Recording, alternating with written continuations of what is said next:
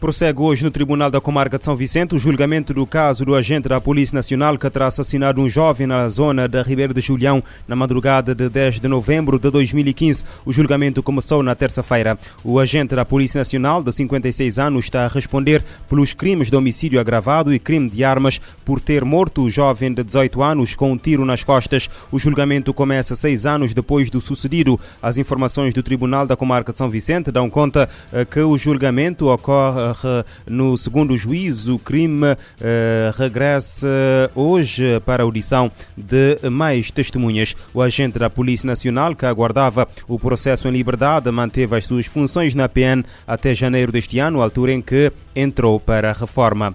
E a Polícia Judiciária deteve na última terça-feira em São Vicente um homem de 23 anos, residente em Fonte Francês, suspeito da prática de um crime de roubo na via pública. A informação foi avançada esta quinta-feira em comunicado uh, emitido pela PJ. De acordo com a Força Policial, o crime uh, foi cometido na localidade de Monte Sossego. Presente ao tribunal, o indivíduo detido fora de flagrante delito ficou uh, obrigado a apresentar-se periodicamente às autoridades policiais.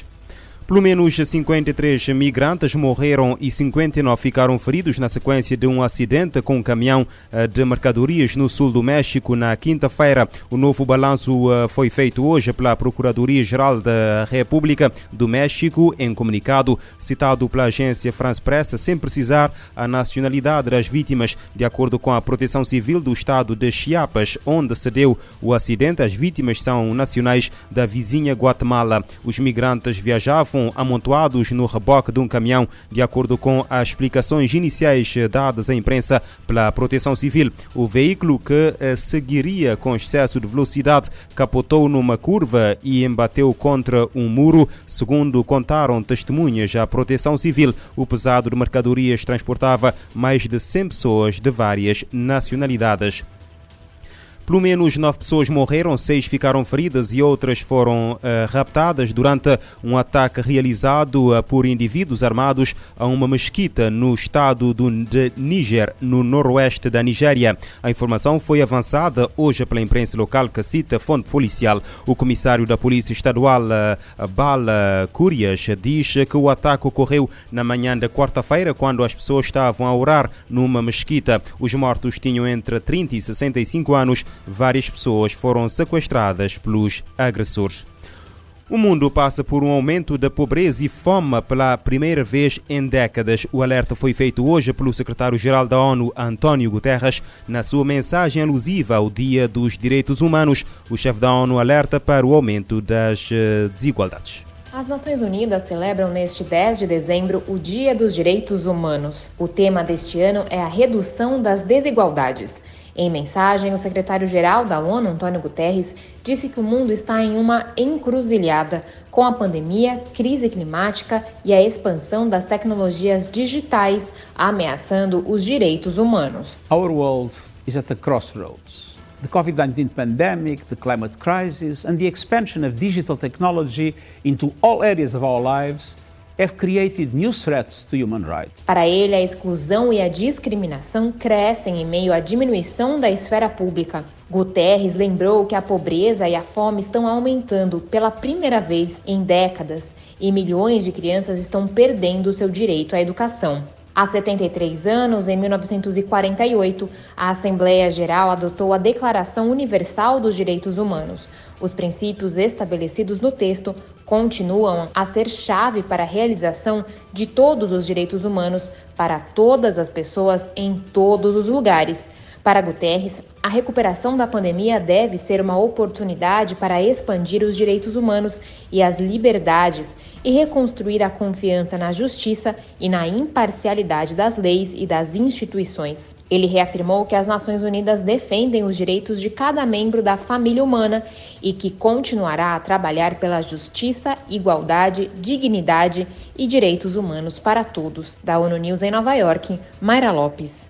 Neste Dia dos Direitos Humanos, o secretário-geral da ONU alerta que o mundo está numa encruzilhada com a pandemia, a crise climática e a expansão das tecnologias digitais a ameaçar os direitos humanos. A Organização das Nações Unidas para a Agricultura e Alimentação alerta uh, para a degradação de um terço dos solos do planeta. O Brasil, por exemplo, pode baixar a produção de trigo e café. O relatório da FAO, publicado hoje, enfatiza a pressão do aumento populacional sobre a terra e os recursos hídricos. A Organização das Nações Unidas para a Alimentação e Agricultura FAO revelou que 33% do solo a nível global se encontram moderados ou altamente degradados. O dado consta do relatório Situação Mundial da Terra e dos Recursos Hídricos para Alimentos e Agricultura, Sistemas em Ponto de Ruptura.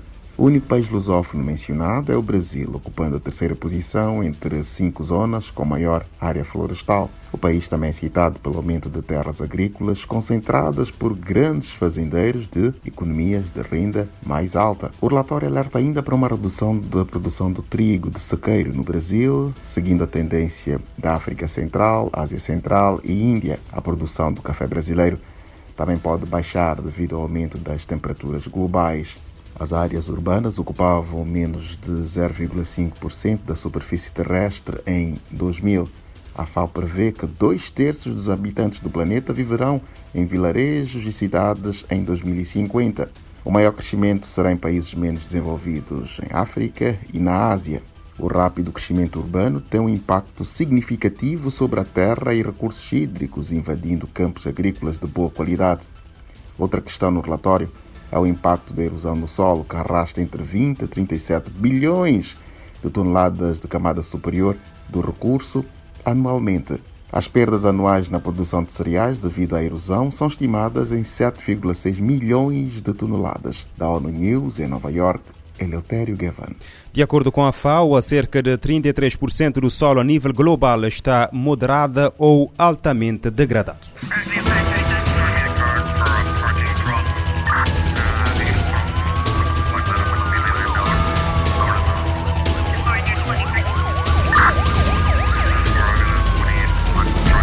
Este programa está disponível em formato podcast no Spotify e em radiomorabeza.cv.